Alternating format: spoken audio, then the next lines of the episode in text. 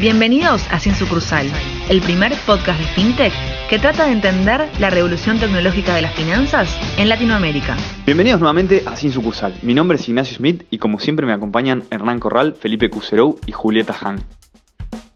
Aprovechamos para contarte que esta temporada la arrancamos con todo y agregamos un newsletter semanal a nuestro contenido, Minuta FinTech. En él semana a semana vas a poder encontrar todas las novedades del mundo FinTech Puedes suscribirte gratis con tu email y vas a encontrar el link de suscripción en la publicación del capítulo en nuestro Twitter y en nuestro Instagram, de Sin Sucursal. En esta edición entrevistamos a Paula Arrey. Paula tiene su deber particular. Su única experiencia laboral fue en Mercado Libre, donde desempeña el rol de COO de Mercado Pago. Fue la empleada número 11 de Mercado Libre y lleva ya 22 años revolucionando las finanzas de Latinoamérica. Ella estudió Administración de Empresas y Contabilidad en la UBA, donde se recibió con honores, y también se graduó del Executive Program de Stanford. Bueno, ahora sí, bienvenida Pau R.I. Bueno, hola Pau, ¿cómo estás tanto tiempo? Hola Nachi, hola a todos. Sí, qué lindo este encuentro. En familia es esto, así que contenta de estar acá hoy y compartir este rato con ustedes y con toda la audiencia. Sí, sí, tiene como un, toque de, melancolía este capítulo casi para, para la mayoría de nosotros. Total. Eh, pero bueno, un, placer y muchas gracias por, acompañarnos hoy, antes, que, antes de arrancar. gracias a ustedes por la invitación, un lujo estar acá. Bueno, eh, nosotros en general los capítulos estos los arrancamos con una pregunta así para romper el hielo, eh, medio sacada de contexto. Eh, y a vos lo que, lo que te queríamos preguntar, medio también conociéndote, es un poco, ¿hay algún comercio hoy en tu cuadra que no acepte MP? O, ya están todos evangelizados, me imagino. Y después también en, dos partes las separamos. Eh, también, ¿cuál es el comercio más anecdótico eh, que hayas logrado convertir a, este mundo azul? Oh, mira qué, buena pregunta. A ver, te digo que esta fue evolucionando igual, ¿eh? Mes a mes, año a año. El último que me quedaba a la vuelta de, la esquina, y acá el amigo Er puede dar fe porque también me lo encuentro comprando pastas por el barrio. En la fábrica de pasta hacer nos falta todavía, ¿eh? ahí no, no, está ofreciendo QR aún, pero es la golosinería de enfrente. Y fui a hacer la compra para el cumple de mi hija y no está ofreciendo QR y me dijo, ¿sabes qué pasaron hace poco ofrecérmelo? Pero yo ya ofrecía tarjeta, así que me dijo que le dije que no, no lo necesitaba. Cuestión que a los dos meses fui, volví y ahora ya tiene QR también. Así que creo que esto es, demuestra un poco cómo la, ficha va cayendo y decantando y cómo comercios que hasta incluso tenían resueltos la parte de pagos digitales empiezan a incorporar el, QR como una herramienta más, así que está buenísimo. Y a ver, de, comercio raro, de rubro raro, eh, que recuerde, no, a ver, creo que fue mucho más enseñarle a comercios del Gran Buenos Aires, no tanto de Capital Federal, viste, donde en, Gran Buenos Aires la cosa todavía no está tan, pero tan penetrada, un poco las bondades de incorporar estos medios de pago, así que tenés desde veterinarias, mira, creo que el más reciente, me acuerdo, un chico vendiendo hamacas ahí al borde de la Panamericana, parecido al caso del señor que, que vendía macetas, pero este señor estaba vendiendo hamacas, Em, y yo había ido a comprar un regalo de cumple y no tenía efectivo encima, así que le dije, mira, la única manera que tengo para pagarte esto es si me aceptas un pago con QR. Eh, por supuesto, tuve que explicarle de cero cómo bajarse la app, cómo crearse la cuenta y cómo empezar a cobrar. Em, así que nada, fue divertido, por ahí el rubro, ¿no? De los más frecuentes y el tipo de vendedor tampoco. Pero bueno, otra persona más que de, aceptar solamente efectivo lo dejamos evangelizado en la digitalización de los pagos, Nachi. Buenísimo, así que si hay algún oyente que esté pensando en comprar una maca en la Panamericana, ya lo puede hacer hoy con Mercado Pago, aparentemente. Totalmente, kilómetro 45, ahí bajan, eh, y si, está el señor, ahí le ofrece el QR. Buenísimo, le, hacemos el chivo ya por haber agarrado Mercado Pago. Eh, bueno, después ya, yendo a, tu historia y tus inicios en Mercado Pago, sabemos que, sos la empleada número 11 de Mercado Libre, si, no tenemos el dato equivocado, em, que casi, casi directo de la facultad, si no me equivoco, donde habías tenido un, buen performance también de, que nos dijeron nuestras fuentes. Eh, ¿Nos querés contar un poco cómo fue que llegaste a Mercado Pago, cómo te llega la oferta ahí de, trabajar en Mercado Libre? ¿Y por qué la aceptaste versus otras ofertas que me imagino que con ese rendimiento eh, tendrías, eh, digamos, en ese momento. Dale, sí, mira, ya ahora no puedo escapar a los rumores de mi pasado buchona en el cole, ¿no? En el cole de la Facu. Eh, no, sí, se, dieron un par de cosas que se combinaron todas juntas. Em, por un lado, yo estaba terminando la Facu allá por el año 99 y creo que tuve la enorme suerte de toparme con un profesor de marketing que en aquel momento nos empezó literalmente a quemar la cabeza con este concepto de que el futuro era Internet, el futuro era Internet, el futuro era Internet. Em, para muchos de nosotros eh, en aquel momento nada obvio, ¿no? Ni nada que hoy eh, algún chico joven pueda escuchar y decir, pero claro, es obvio lo que estás diciendo, ¿no? En aquel momento eh, no teníamos, por ejemplo, en la FACU ninguna currícula con contenido digital, no mandábamos mails para entregar trabajos prácticos, a duras penas navegábamos algún portal de noticias para leer lo que era el diario virtual en aquel momento y mandábamos algún que otro mail a alguien conocido, pero navegar por internet era difícil, las páginas eh, tardaban mucho en descargar, no había una lógica de comprar online y por supuesto que el pagar online, si la compra online no estaba todavía evangelizada, eh, menos aún, ¿no? Eh, ¿no? No, estaba todavía creado ese contexto de confianza de la transacción digital para estar pensando en pagos en aquel momento. Así que en ese contexto, eh, y como bien dijiste, teniendo del otro lado ofertas laborales mucho más evidentes, ¿sí? o acordes a lo que uno anhelaba como estudiante, ¿no? Al recibirse, irse a trabajar algún Procter Gamble, a un Unilever, a un Techint, eh, para dar y citar algunos ejemplos, me pasó que una amiga mía, que hoy vuelve a estar trabajando con nosotros en Mercado Pago, me comentó em, que hay un grupo de chicos argentinos volviendo de Stanford con esta idea de cambiar la manera de comprar y vender en la región, que se iba a montar un sitio de e-commerce y por qué no me acercaba a conocerlos, ¿no? Así que con esta lógica de el futuro es Internet que tanto repiqueteaba en, la cabeza, fue que eh, fui, me acerqué a las oficinas, oficinas entre comillas, de Mercado Libre, para ver de qué se trataba eh, ese proyecto, cuando llegué al edificio de Tronador, que fue donde Mercado Libre arrancó en las cocheras, y fui a llamar el ascensor para subir de nuevo, entre comillas, a las oficinas de Mercado Libre, eh, el señor de seguridad se rió bastante en mi cara y me recomendó apretar el botón que me llevaba al subsuelo, no a ningún piso por arriba de la planta baja.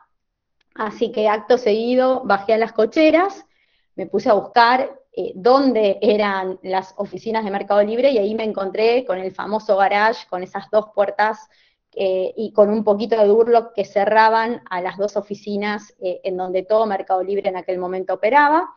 Em, y lo que me pasó automáticamente, Nachi, es que pude vibrar en primera persona literalmente esa energía de startup, ese ADN de garage, como después lo seguimos llamando durante años, en el cual toda esa magia y esos sueños se estaban gestando, y me pasó que automáticamente dije, yo esto no me lo quiero perder ni loca, si le digo que sí al mundo más tradicional, no voy a dar el salto en los próximos 5 a 10 años de mi vida, en cambio si empiezo por acá y esto resulta ser lo que creo yo que puede llegar a ser, em, va a ser algo y va a ser una oportunidad literalmente irrepetible. Así que decidí apostar a, esa magia startupera, a ayudar en un primer momento a darle forma a, todo, a toda la parte más de gestión, de paquetes de reporting, de gestión de caja, eh, de consolidación de, los eh, estados de resultados de,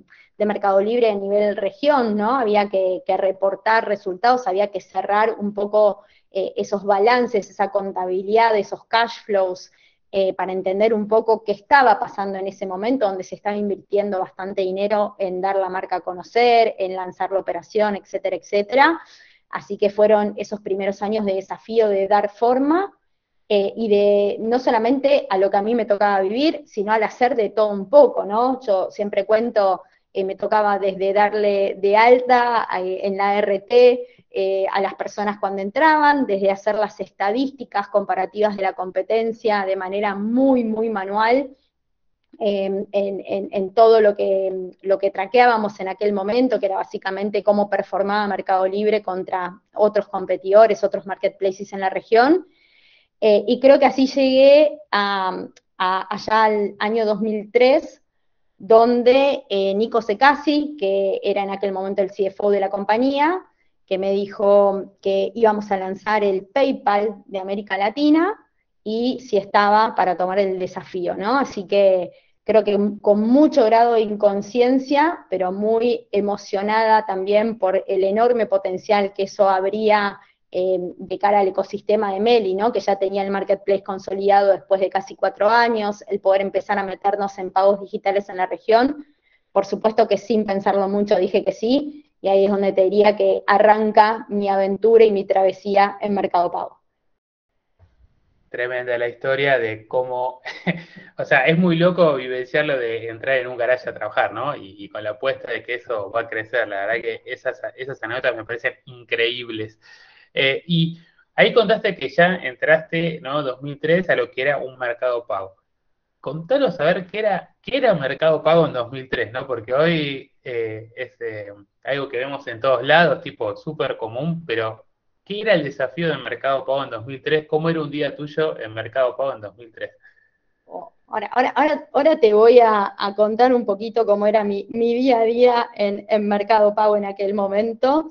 Yo creo que hoy eh, Mercado Pago es difícil de explicar en una palabra, así que después si quieren vamos a repasar una manera que a mí me viene resultando bastante práctica de explicar Mercado Pago, eh, que es a través de cuatro reencarnaciones, ¿no? Pero reencarnaciones raras porque no son vidas que, se han extinguido y dan, han dado inicio a una 100% nueva, sino que son cuatro vidas que se han eh, incorporado y, y, se han acumulado una a la otra Así que sin dudas allá por el 2003, la primera de esas cuatro vidas fue el nacimiento de un mercado pago para servir a las operaciones de Mercado Libre, ¿no? Cuando nosotros mirábamos en el mundo qué es lo que una buena experiencia de e-commerce tenía, todas eran experiencias donde tanto el pago como el envío estaban resueltos como parte de esa experiencia de compra, ¿no? Eh, ¿no? sé si alguien se acuerda en aquel momento, si vos comprabas algo en Mercado Libre, tenías que apretar un botoncito que se llamaba lo acuerdo con el vendedor y después rezar tres Padres Nuestros para ir a una estación de servicio, al shopping o abajo en la oficina, para que el tipo venga, te dé el producto, vos le dabas la plata, eh, y bueno, no era la manera más eh, lógica y eficiente de hacer e-commerce. Así que tomamos la decisión de integrar el flujo de pago como parte de la experiencia del e-commerce. Por supuesto que cuando fuimos a buscar una solución más llave en mano, con algo bien en particular, ¿no? Porque, de nuevo, volvamos a este concepto de inclusión financiera y de una realidad de América Latina. Más de la mitad de las personas no tienen acceso a tarjeta de crédito para hacer una compra online. Si alguien se acuerda, en nuestro país, recién en el 2015 las tarjetas de débito se subieron como un medio de pago online aceptado. Así que cuando Mercado Pago nace, casi que no había oferta de pagos online real time y, tuvimos que tener en cuenta en la creación eh, cómo traíamos también al e-commerce a todos los medios de pago para la gente no bancarizada en aquel momento. Así que ese era el doble desafío. Así que mm, a la hora de buscar esa solución, vimos que no existía. Eh, la solución fue crearla en lugar de quedarnos de brazos cruzados y, y medio frustrados por no haber encontrado lo que buscamos. Em, y después, volviendo a tu pregunta, Er, de cómo fueron esos inicios, esos inicios eran una locura. Si nosotros le contamos a la gente cómo en aquel momento se procesaban pagos digitales, pero no porque solamente Mercado Pago lo hacía así, sino porque era la realidad un pago digital allá por el año 2003, me acuerdo que habían mecanismos distintos, ¿no? Teníamos, por ejemplo, eh, cuando uno quería procesar un pago con Visa, tenía que llenar a mano todos unos formularios eh, que después se escaneaban por fax y que Visa al rato te devolvía con el código de autorización de la operación. eh, cuando uno quería procesar una operación con Mastercard, tenía que llamar por teléfono y dictar por teléfono toda la información del pago. Eh, me acuerdo que cuando Mercado perdón, cuando Mercado Pago estaba próximo a cumplir un año, nuestro volumen de operaciones ya era un poquito más eh, grande, ¿no? Creo que ya eras parte un poco de, esa gestión. y llamabas, por ejemplo, a, Mastercard, bueno, que era First Data en aquel momento, no, no Mastercard, escuchabas te decían, oh, y otra vez Mercado Pago, ¿viste? Pues ya sabían que los ibas a tener 42 horas al teléfono para buscar la autorización. Después Amex, que tenías que agarrar un, aparatito, un POS, y marcar con el dedo absolutamente todos los datos, operación por operación, para obtener em, la autorización de cada pago. Y después al cierre de mes, em, no sé si, si alguien recuerda, ¿no? Porque es prehistórico, pero esos taloncitos tricolor rosa, verde, amarillito, donde había que pasar a mano cada uno de los consumos, después llenar una planillita resumen arriba y una vez por mes, según la fecha de terminación del quit de tu empresa, tenías que mandar eso para cobrar las operaciones que se hacían con tarjeta de crédito. Entonces, esa era la realidad de la evolución de los medios de pago digitales allá por el año 2003, 2004. Hoy hablar de eso y pensar en escalar un mundo con esa tecnología es ciencia ficción. Eh, entonces nos tocó pasar por todas, desde la escalabilidad de la operación, desde la escalabilidad de la prevención de fraude, desde lo que les decía recién, la escalabilidad a nivel región también, ¿no? También tuvimos un, flavor de ir llevando esta solución a distintos países y cada país con, con este desafío tecnológico de cómo escalar.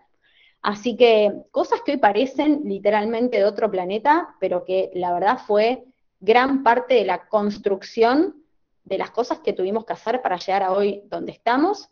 Hoy hablamos de PCI, yo me acuerdo que en aquel momento PCI, cuando, cuando intercambiábamos estas planillas por fax, era una llave que yo llevaba colgada en el cuello de una puertita que a la noche quedaba cerrada eh, con 100% de protección y donde nadie más en la empresa tenía acceso, porque ahí había información eh, de usuarios, de tarjetas, de cosas que hoy pensaríamos que son inviables y que por supuesto la industria llevó a proteger y a cuidar de una manera infinitamente más escalable y eficiente, ¿no? Pau, espectacular esto que estás contando, eh, y sí, realmente parados en el 2004 parece ciencia ficción lo que hoy es Mercado Pago, eh, tanto a nivel de escalabilidad como regionalización, y visto desde hoy creo que es muy arcaico eh, cómo se manejaba en ese momento, ¿no? Pero también para el momento era lo más innovador que podía haber. En ese sentido, un poco lo que te queríamos preguntar es, eh, sabemos que Mercado Pago nació como un procesador de pagos, con todas estas anécdotas que nos estás contando, pero hoy estamos viendo que Mercado Pago tiene muchísimos más productos, tanto para personas como para comercios, y queríamos que nos cuentes un poco cómo fue esa evolución de Mercado Pago de ser un procesador de pagos a una cuenta digital completa, con soluciones tanto para la venta en comercios como para individuos.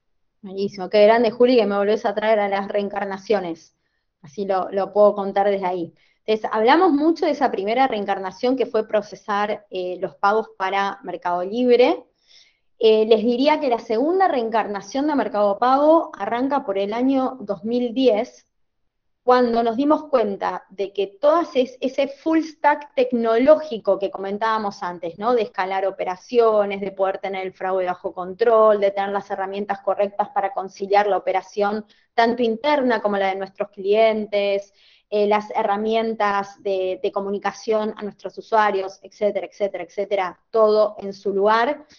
Eh, y funcionando para Mercado Libre, em, nos abre y nos lleva esto a pensar es por qué no podíamos tener esto mismo para cualquier persona, empresa, sin importar, su, sin importar su tamaño, sin importar su ubicación geográfica, sin importar su sofisticación tecnológica, pero con necesidad de recibir cobros en contexto digital para ventas fuera de Mercado Libre. Así que ahí es donde nace nuestra segunda etapa que llamamos este mundo del online payments, donde Mercado Pago pone a disposición, de nuevo, de cientos de miles de empresas, emprendedores, autónomos, profesionales, herramientas de cobro en contexto digital, que a diferencia del marketplace, donde toda esa experiencia de, del checkout, de la integración de las herramientas de cobro, al momento de la compra ya venían resueltas y venían dadas, ¿no? El comprador no tenía que preocuparse demasiado por entenderlo y el vendedor no tenía que preocuparse demasiado por integrarlo.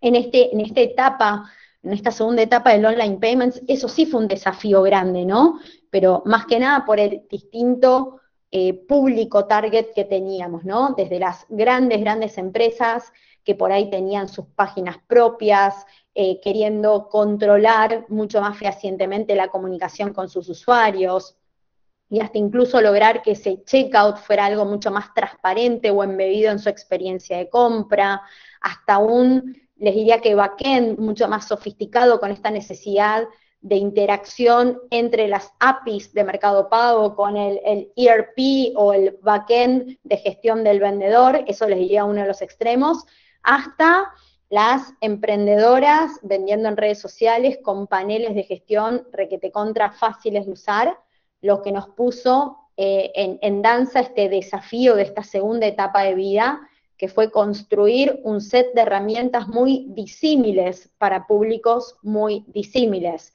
y que cada uno, según su necesidad, su entorno de venta, ¿no? Teníamos clientes vendiendo en sitios web, clientes vendiendo en sus propias apps, clientes vendiendo a través de plataformas como un tienda nube, un Shopify, un WooCommerce, o, clientes vendiendo en redes sociales como les comentaba antes. Así que gestar todo ese set de soluciones para públicos tan distintos fue el gran desafío de la segunda etapa de, vía de mercado pago. La tercera arranca allá por el 2014, 2015, cuando en el mundo empezamos a ver este gran concepto de mobile first, y de la enorme penetración de teléfonos celulares en la región y en el mundo, lo que a nosotros también nos lleva a, esta especie de nueva inspiración de decir, ¿por qué no podemos pensar en un mercado pago agregando valor también en mundo físico? Siendo que esa, e, e, esa inclusión de medios de pagos eh, digamos, digitales, digo, no porque no fueran presentes o no presentes, sino esta aceptación de pagos digitales era algo con enorme oportunidad también en América Latina. Así que ahí es donde empezamos este recorrido de gestar herramientas de cobro como los MPOS, eh, los QRs que llegaron un poquito más adelante, con esta visión de ir a buscar segmentos hasta ese momento no atendidos por los jugadores tradicionales, ¿no? Yo siempre digo, imagínense una pirámide y al lado una pirámide invertida, la primera pirámide poblacional, la segunda, que por ahí refleja un poco la, cantidad de transacciones que, que, perdón, que mueven cada uno de esos segmentos, entonces el adquirente tradicional entrando por arriba de la pirámide, teniendo poco alcance en cantidad de comercios, pero llevándose la mayor parte de la torta de las operaciones, ¿no? Así que ahí el desafío fue otro, fue muy distinto, fue decir, cómo empezamos por la base de la pirámide, donde vamos a tener que llegar a millones y millones de pequeños comerciantes eh, o de realizadores, como lo llamamos un poco a nuestro segmento de, de los queridos lolos, ¿no? Lolos para nosotros es el low end del long tail, que es por donde Mercado Pago empezó a jugar.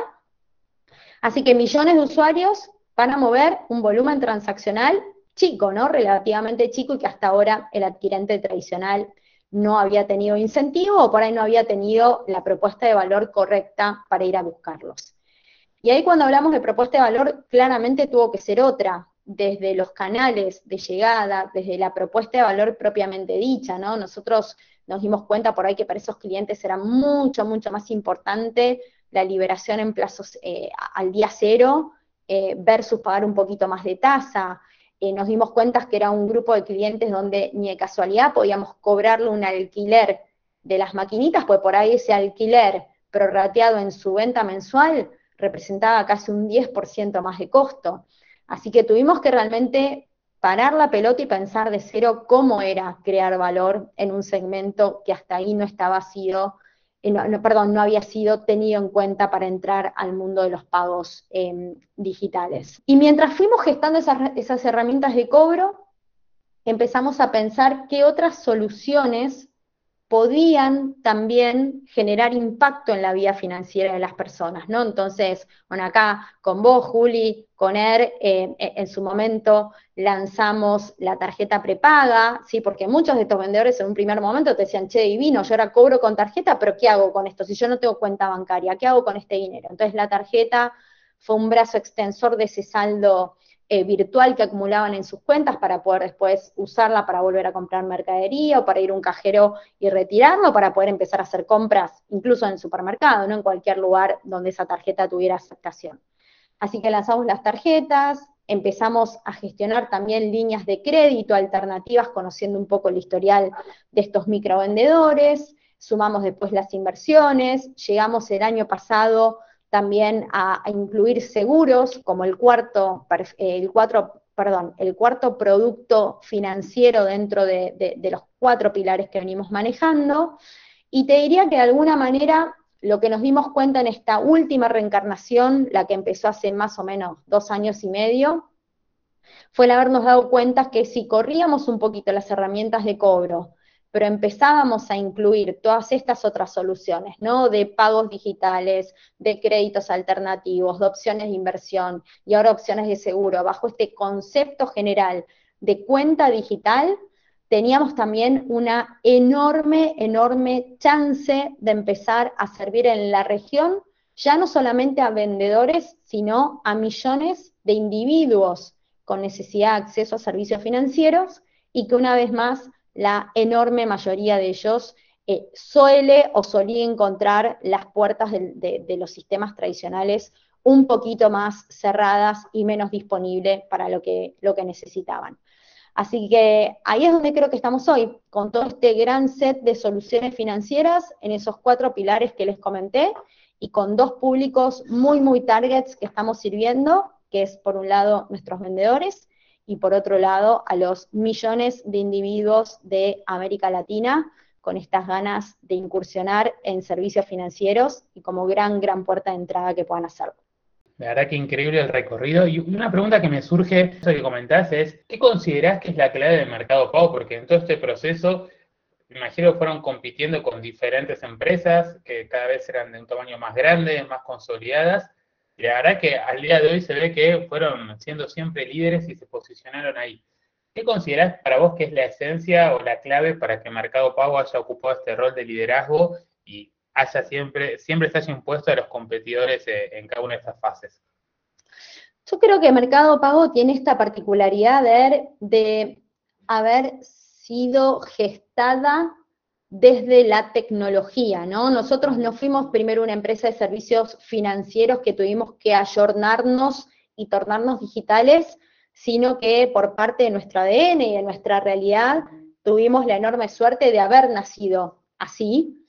Entonces, siempre vimos en la tecnología ese gran motor para poder hacer las cosas de otra manera. Y para mí la tecnología ahí juega un, un rol bastante clave en tres cosas que hacen a la diferencia. Es por un lado, es lo que te permite que las soluciones que vos pienses las puedas masificar y escalar, ¿no? Nosotros, yo siempre doy el ejemplo de, los fondos de inversión. Cuando nosotros lanzamos los fondos de inversión, em, en, en, Argentina históricamente existían 400.000 cuentas comitentes de clientes grandes, sofisticados y con flujos muy, muy difíciles de, escalar y nosotros tuvimos que repensarlos para que esos flujos pudieran permitir que cientos de miles de personas pudieran abrirse y operar de manera online, por ejemplo, una cuenta comitente. Entonces, esa escalabilidad, esa usabilidad pensada desde la pantalla de un celular, entendible por una cantidad de personas mucho, mucho más grande, eh, y de nuevo, con menos quizás educación, conocimiento y track record financiero, eh, es el que nos hizo crear eh, el tipo de soluciones que fuimos creando, que fuimos disponibilizando para millones de personas. Y por último, cómo la tecnología también es la que te trae una dosis distinta de innovación. Creo que eso lo ves mucho en los créditos, ¿no? Cuando vos pensás en el crédito tradicional, siempre te, estás como más sujeto a, no sé, las carpetas que un ejecutivo de cuenta puede revisar. Entonces volvés a caer en esta misma lógica de que por, lógica y criterio vas a revisar las, carpetas de mayor línea o de mejor chances de repago, eh, y eso vuelve a dejarte en una punta de, la pirámide que, no cambia, que es un poco siempre la misma. En cambio, cuando vos gestás a tus algoritmos crediticios de información transaccional, de conocer a los individuos desde otro lugar, desde retroalimentar esos modelos en lógica casi online real time, el de poder em, mandar en simultáneo cientos de miles de propuestas de créditos de líneas muy, muy chiquititas, es lo que empezás a decir, ojo que esto puede hacerse de otra manera, esto puede estar pensado para escalar, para tener la experiencia y para tener la innovación adecuada. Y me parece que eso es lo que nos puso a nosotros a jugar en terrenos de población que hasta ahora, como decíamos antes, estaban subatendidas o directamente no atendidas por otro tipo de jugadores. Y ahí ya entrando por ahí en una sección más de, historia de algunos productos emblemáticos de, MP, em, hace poco comunicaban en redes que se cumplieron tres años del lanzamiento de QR, que la verdad, por lo menos en Capital Federal hay, ciertos barrios donde es raro encontrar un comercio que no lo tenga para pagar. Y hay un mítico viaje que hicieron eh, a China como para entender cómo funciona, funciona la tecnología y, para entender cómo había que armar el producto, básicamente. ¿Nos puedes contar cómo fue ese viaje y cómo fue eh, los cimientos del, del, QR como medio de pago? Obvio, Feli. Mira, Hubieron dos viajes. A mí me tocó participar del primero, allá por el año 2015. Yo siempre cuento que a mí lo que más me llamó la atención fue que fuimos a cenar y literalmente si vos tenías tu tarjeta corporativa, no cenabas porque no podías pagar la cena y que todo, absolutamente todo funcionaba ya desde aquella época con el QR. ¿sí? QR que veías en los mostradores, en las mesas pegaditas como sticker eh, que te servían no solamente para pagar, sino para ir adelantando la orden de, lo que querías eh, comprar. Una tecnología que hoy la vimos, por ejemplo, incorporada en los restaurantes eh, tras la llegada de la pandemia para no tocar ese menú físico, ¿no? Y el poder hacer todo el pedido de, de tu compra digital más allá del pago. Bueno, son todas cosas que ya en el 2015 allá en China estaban dando vueltas. Y cuando uno miraba anonadado eso como si fuera la gran innovación, eh, tuvimos la enorme suerte de visitar las oficinas de Alipay, que nos mostraban además en las nuevas cosas que estaban trabajando, ¿no? Eh, que eran, por ejemplo, la aproximación y el pago con ultrasonido, literalmente vos te acercabas a una vending machine y había un ultrasonido sucediendo entre tu aplicación en el celu y la máquina de vending machine que te permitía elegir el producto y pagarlo y, liberarlo para llevártelo. Eh, estaban con los primeros prototipos del pagar con una sonrisa, donde ya ni siquiera era necesario sacar el celular para pagar, sino que con estas cámaras y estos sensores y el reconocimiento facial también se empezaban a gestar experiencias requete contra innovadoras. Así que creo que China para nosotros fue una enorme inspiración, primero por lo rápido que vimos que gestaron este, este cambio eh, cultural, este cambio de hábito, una región muy, muy parecida a nosotros en todo lo que era la subbancarización de las personas, quizás no por un tema crediticio, quizás sí más por el tema de la construcción o la falta de construcción de los rieles tradicionales de las tarjetas, eh, y todo lo que hicieron en materia de empujar ese cambio de hábito, ¿no? Uno, si iba a China un, par de añitos antes, ese 2015, eh, toda esa inclusión financiera eh, y esa, e, ese desarrollo de industria financiera digital no era algo que afloraba tanto y fueron realmente en muy, muy pocos años que ellos lograron semejante transformación. Y no lo vimos solamente en, la esfera de los pagos, lo vimos en la esfera de las inversiones. Cuando vimos nosotros el fondo de inversión eh, también para Mercado Pago, nos inspiramos mucho en Yuebao, viendo lo que ellos pudieron hacer con esto, ¿no? Es con tecnología accesible a disposición de millones de personas, con estos perfiles muy únicos, ¿no? Hoy este fondo, que es uno de los más grandes del mundo, eh, también está constituido en un 99% por personas físicas con saldos promedios invertidos menores a 100 dólares. Entonces, esas premisas de la tecnología a disposición de millones de personas, con esta posibilidad de escalarlo masivamente, con excelente usabilidad y con esta sobredosis de innovación a través de la tecnología, es lo que nos hizo mirar siempre a China como la gran región, al menos en servicios financieros, de cosas para imitar. Distinto al e-commerce, ¿no? Que te pone en un lugar mucho más de mirar Estados Unidos, algunas cosas que están pasando en Europa, pero creo que en servicios financieros es China bajo quienes nos sacamos el sombrero.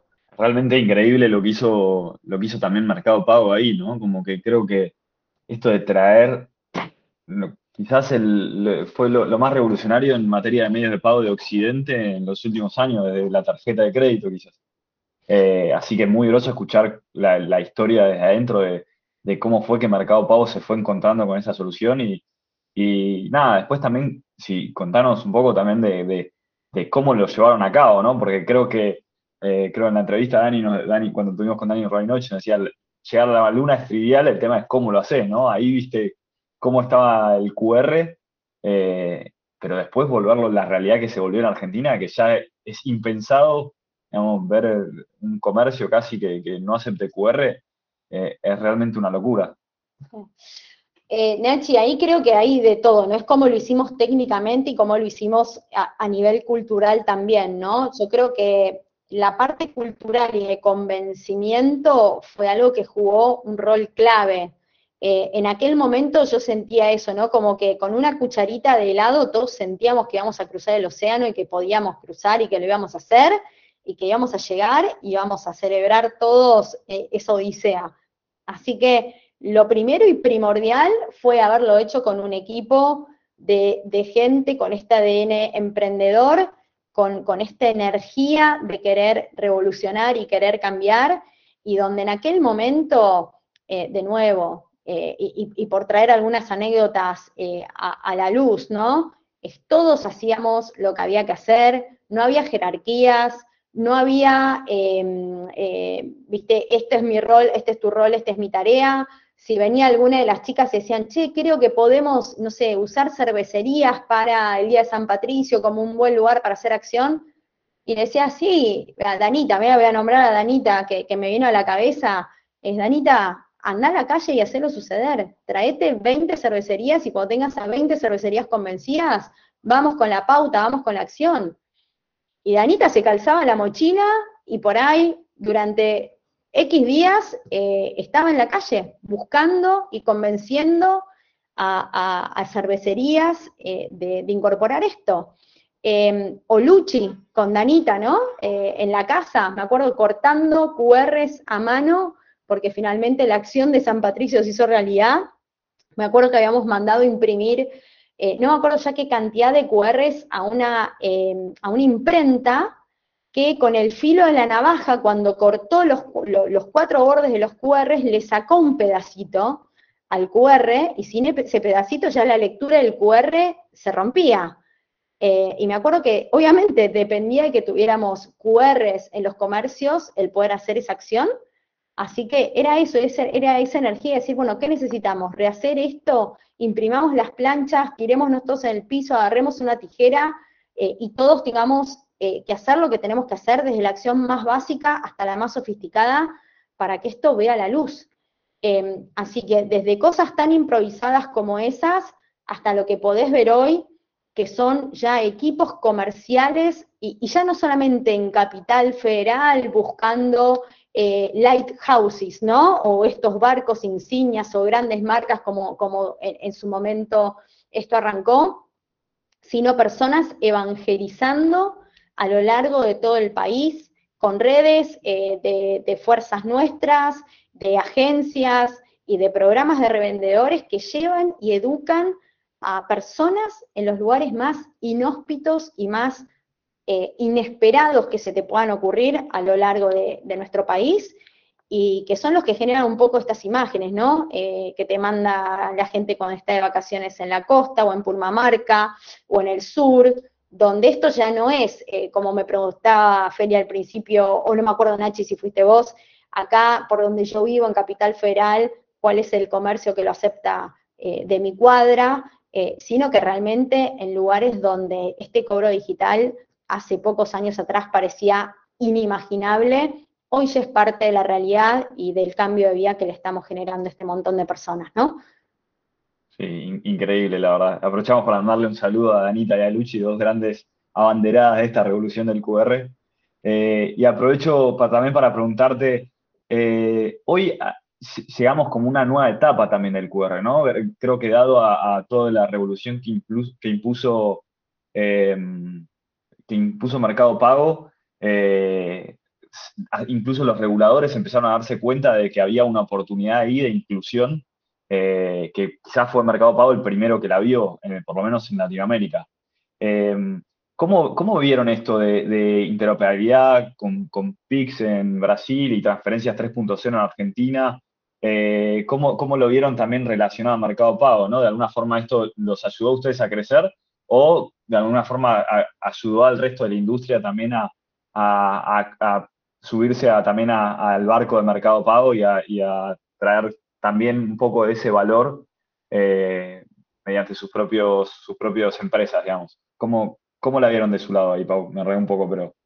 Bueno, mira, a ver, en principio te diría que eso fue lo, único distinto eh, a, lo que vimos en China, ¿no? En, China ese QR, tal como lo vimos crecer exponencialmente, y hoy no fue solo un QR, han habido dos grandes empresas que llevaron al QR a otro nivel, siempre ha sido bajo un contexto de no interoperabilidad a diferencia de una América Latina donde esa interoperabilidad estuvo muchísimo más en el radar de, los reguladores. Eh, si querés empiezo por PIX, que para mí PIX tuvo un poder transformacional mucho más poderoso que el QR interoperable de Argentina, ¿sí? Porque ahí fue el Banco Central el que dictó varias de las cosas, ¿no? Desde la creación de rieles nuevos creados por el Banco Central, administrados por el Banco Central y custodiados por el Banco Central, una lógica de ponerle precio cero a ese saldo en cuentas, tanto bancarias como, como de fintechs, para que ese medio de pago nuevo se gestara y circulara de manera muy, muy barata.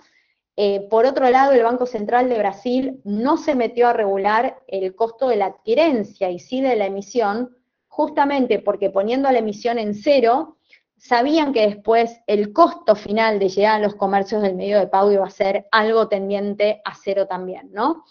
Eh, y por último, se pusieron muy, muy guardianes de la experiencia, ¿sí? Eh, no, había como distintas empresas poniéndose creativas, eh, diseñaban cuál era el caso de uso PIX y, cómo mostrar PIX a sus usuarios, sino que la reglamentación del BACEN te decía, esta es la usabilidad, todos tienen que mostrarlo en el level 1 de navegación de sus usuarios, eh, así se usa en contexto QR, así se usa en contexto link de pago, etcétera, etcétera, etcétera.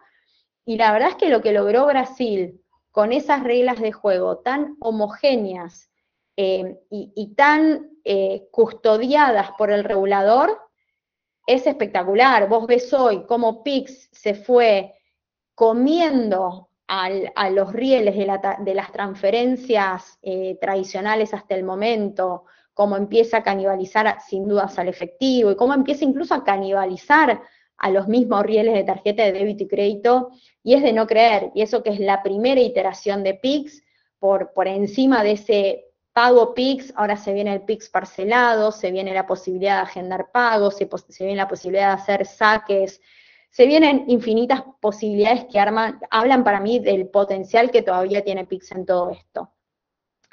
Si vemos la lógica en Argentina, fue un poco distinto, ¿no? Porque acá em, casi que hubieron algunas cosas de fondo donde sí te cambian de nuevo, ¿no? Por ahí el mecanismo de iniciación de pago, pero cuando vas a ver, por ejemplo, los economics, que hoy un pago con QR por detrás de transferencia 3.0 tiene, y medio que está hecho en una lógica que no cambia nada versus lo que es recibir un pago con tarjeta de débito o tarjeta de crédito.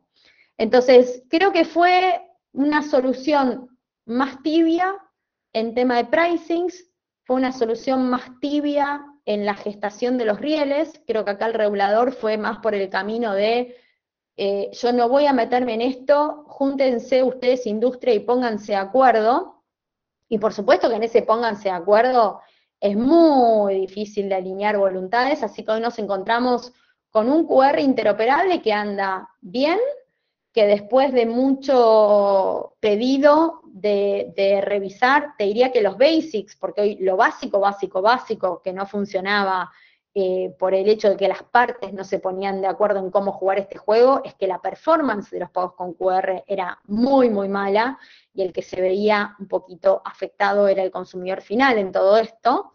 Así que hoy te diría que en ese aspecto estamos bien, creo que todavía nos faltan resolver los casos de uso no felices para que las devoluciones eh, sean totales como parciales, etcétera, de compras hechas con este medio de pago, puedan terminar de tener un curso y un final feliz, ¿no?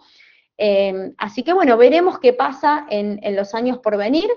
Eh, yo creo que todo esto que logramos mover a nivel de industria siempre nos da una posibilidad mayor de ganarle al enorme enemigo que tenemos en América Latina de los pagos digitales, que todavía es el efectivo, y que esto nos da espacio de crecimiento a todos, ¿no? Pero yo creo que, estamos todos más em, compitiendo del lado de la emisión, no veo todavía tanta competencia del lado de la adquirencia.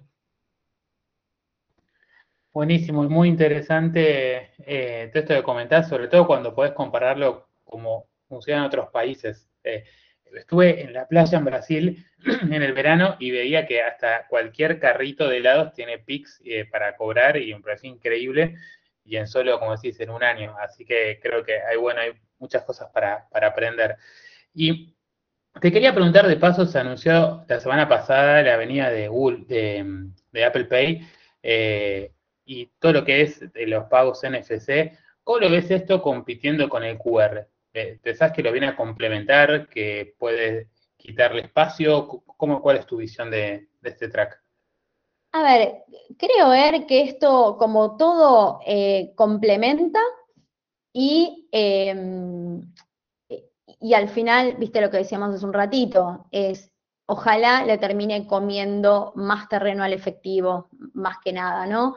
Pero volvamos a pensar eh, esto, una región donde, primero, la penetración de iPhone no debe alcanzar ni al 10% de la población, donde de nuevo esto va a correr por los rieles eh, tokenizados de tarjeta de crédito y débito, eh, siguen teniendo mucho sabor a historia antigua obviamente con experiencias modernizadas, pero que no dejan de ser para pocos. Entonces, eh, por supuesto que complementa, pero si me preguntas, ¿eso es lo que va a generar disrupción, lo que le va a hacer vender más al feriante eh, de la playa o, de Jujuy o Tucumán eh, y que le puede mover algo por detrás, no solamente de, ese mayor volumen de, volumen de ventas, sino todo lo que ese cliente después necesita, ¿no? Más allá de vender, que es acceder a un crédito y acceder a otros servicios financieros para complementar esos pagos, no sé si ahí eh, es lo que esto trae infinita revolución. Por supuesto que es una experiencia de compra hermosa, pero de nuevo pensada para menos del 10% de la población. Creo que la mesa coincide un poco con lo que estás diciendo, pero nada, pueden haber distintos puntos de vista, pero acá creo que en off te, estamos apoyando. Ah, no resta, obvio que no resta y está buenísimo, pero mm, de nuevo, eh, hay que verlo como algo más en este enorme desafío que tenemos como región de digitalizar las finanzas, donde seguro esto es un paso más para adelante y no para atrás, pero mm, que necesitamos de muchísimas, muchísimas más cosas y queremos que esta transformación sea infinitamente más profunda. Una de las cosas que aprendí mucho haciendo producto con Pau es que uno no es el usuario, ¿no? Y a veces uno piensa que el mundo gira alrededor de un iPhone por la situación que uno vive, pero claramente la realidad eh, está mucho más lejos de eso. Así que nada, buen, buen análisis para mí. Así que, Juli. Yo creo, a ver, que nosotros dos mantuvimos nuestra fidelidad a, teléfonos Android en gran parte por vivir eso desde la práctica, ¿no? El decir, uno no es el usuario y si tuviéramos que vibrar esto mucho más cercano al usuario de América Latina, hoy eh, hay una realidad que es que más del 90% de la población en nuestra región eh, navega a través de un teléfono con, sistema operativo de Android y que esa es la realidad que, se vive, ¿no? Y sobre eso es lo que tenemos que aprender. Siempre Android, siempre. Éramos los herejes. Tal cual, tal cual.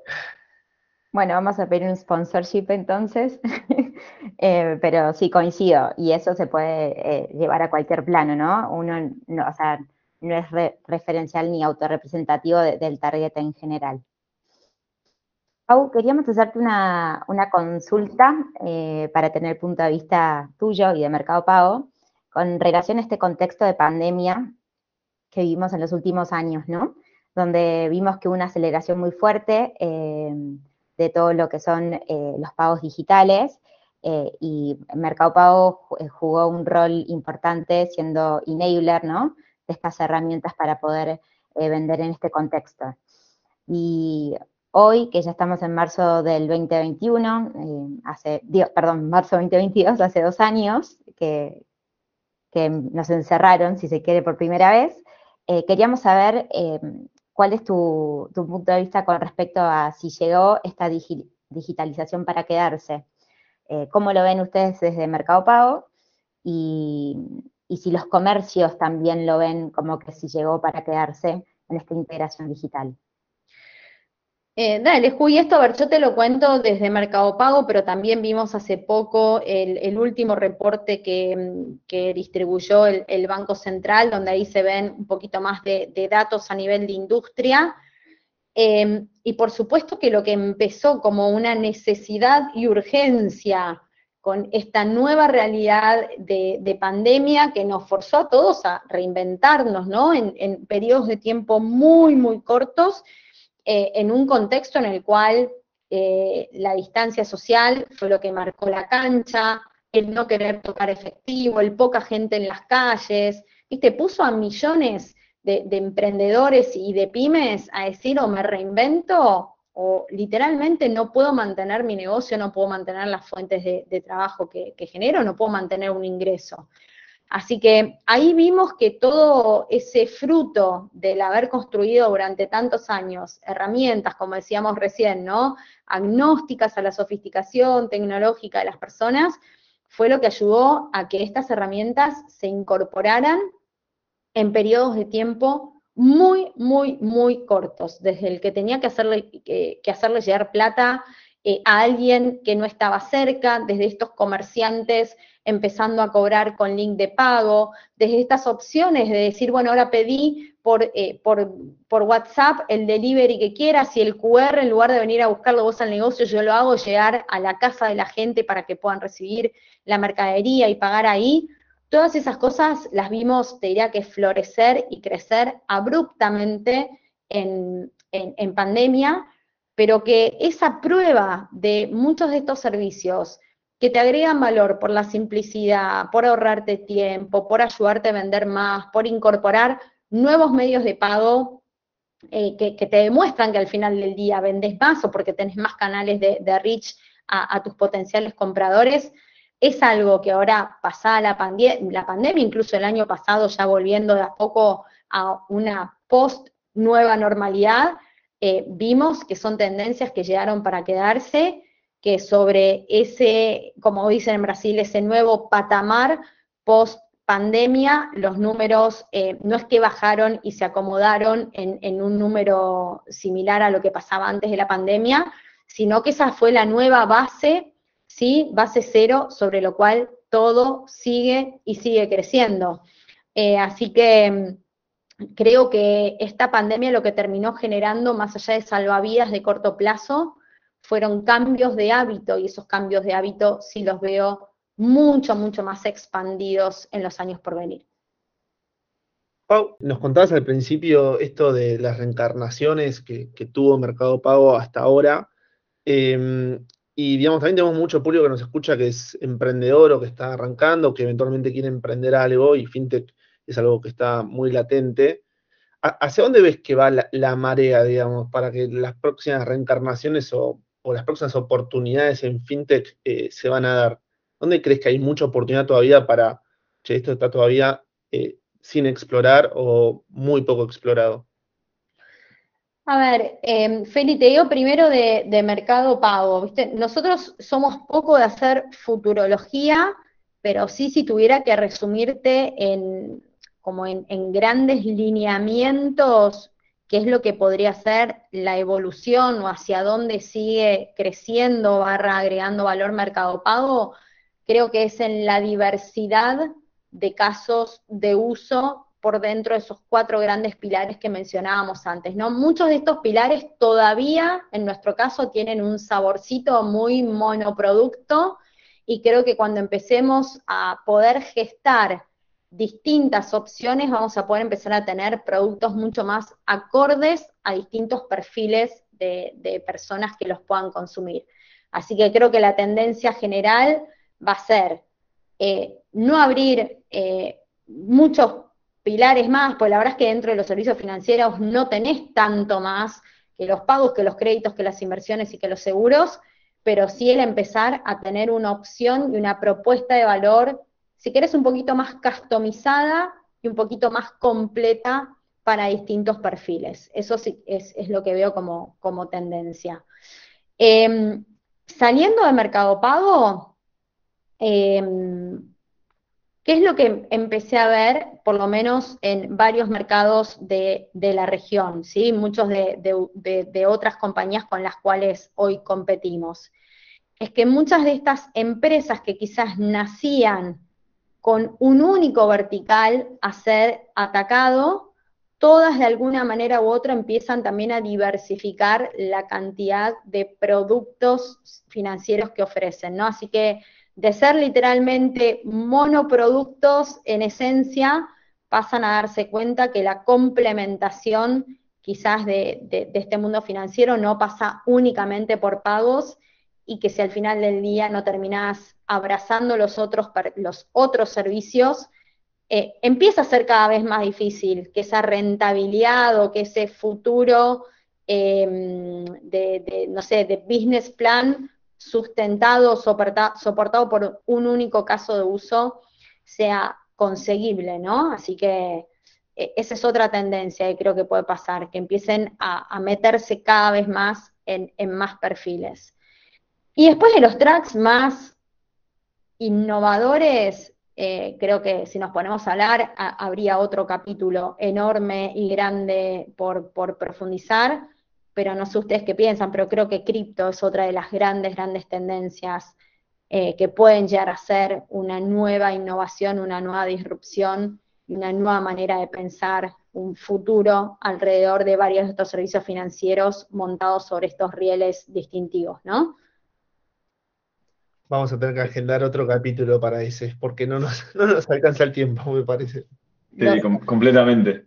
Eh, creo que yo personalmente me quedaría tres horas hablando. Eh, la verdad que esta es, de las entrevistas que, eh, que más, más tenía ganas de tener. nada, yo soy, y creo que todos coincidimos acá, crecientes de que hoy Mercado Pago no estaría ni cerca, no tendría ni una chance de ser lo que es si no fuese por vos, Pau. Así que un placer haberte tenido acá hoy.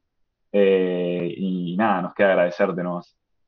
Yo miro esta mesa, chicos, y digo, me tocó ser, viste, como la, la, madre que, parió al borrego, pero la verdad es que Mercado Pago, si no hubiera eh, sido por todos los que pasaron, por todos los que nos dejaron su aporte, su granito de arena y su marca, y creo que ustedes son excelentes ejemplos de eso. Feli con P2P, Nachito, toda la mano que nos diste en poner a rodar los features de la cuenta digital, Er Corral como el padre de nuestra prepaga también, ¿no? En nuestra tarjeta de débito y prepaga en, la región, solamente por mencionar algunas de las cosas que hemos hecho en estos años locos. Y Juli, desde marketing, ayudándonos a, crear las estrategias correctas de comunicación, de escalar cada uno de estos productos que, fuimos poniendo a rodar en el tiempo.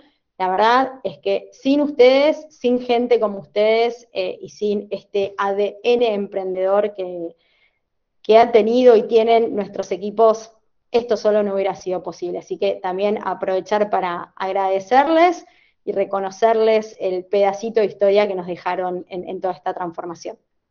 increíble, Pau. Y ahora un poquito de esa impronta cada uno la lleva, me parece, eh, que, creció con vos y la lleva más, por su lado, pero, pero nada, creo que todos tenemos parte de eso, más allá de que estemos en, en otros lugares todavía eh, muy, muy presente y muy, muy vivo. Así que nada, eh, cerrar así la entrevista me parece que, que está bueno, un poco de, apreciación de, ese lado, más personal incluso.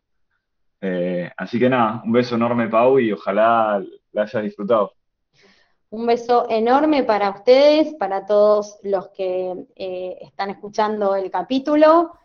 también mi agradecimiento y el haberme convocado y, este rato que lo sentí más de charla entre amigos, eh, más que recordando que es una audiencia un poquito más amplia que nos está escuchando. Así que gracias de nuevo, fue un lujo estar en este rato charlando con ustedes.